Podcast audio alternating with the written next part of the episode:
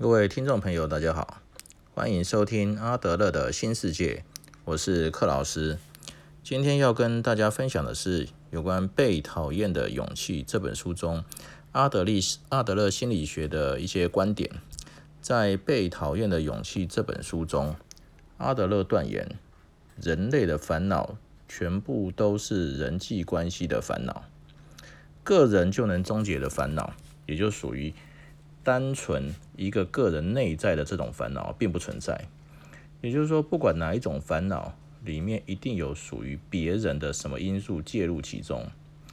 由于我们无法忍受孤独寂寞，也无法避免在与人相处的过程中受伤，于是各种烦恼不断的产生。在韩剧虽然是精神病，但没关系中，高文英。文刚泰、文尚泰从小就跟一般人不一样，就好像是童话故事中的丑小鸭一样。由于出生的时候呢，跟其他的小鸭长得完全不一样。虽然鸭妈妈叮咛其他的小鸭们，无论它跟你们长得多不一样，都可以都不可以欺负它。但是这些其他的小鸭还是要欺负这个丑小鸭。还取把这个小鸭呢取名叫做丑小鸭这样子，连鸭子的亲戚们呢都嫌小鸭长得太难看，哦，要鸭妈妈把它赶走。然后尽管亲戚这么说呢，鸭妈妈还是很疼爱着这个丑小鸭。那丑小鸭呢，因为不愿意看到鸭妈妈难过，所以呢就决定离开了这个鸭妈妈，哦，踏上它的流浪之旅。在历经千辛万苦之后，哦，直到了这个温暖的春天来临的时候呢，有一天，丑小鸭走到了池塘边，看见了几只白天鹅。白天鹅们呢，想要过来找丑小鸭，但这个时候呢，丑小鸭以为这些白天鹅想要欺负它，拼命的想要跑走。我在这个逃跑的过程当中啊，他突然间看见了这个湖上的自己的倒影。那没有想到呢，他自己呢也变成了白天鹅。哦，原来其实这个丑小鸭小时候呢是一只白天鹅宝宝，而不是鸭宝宝。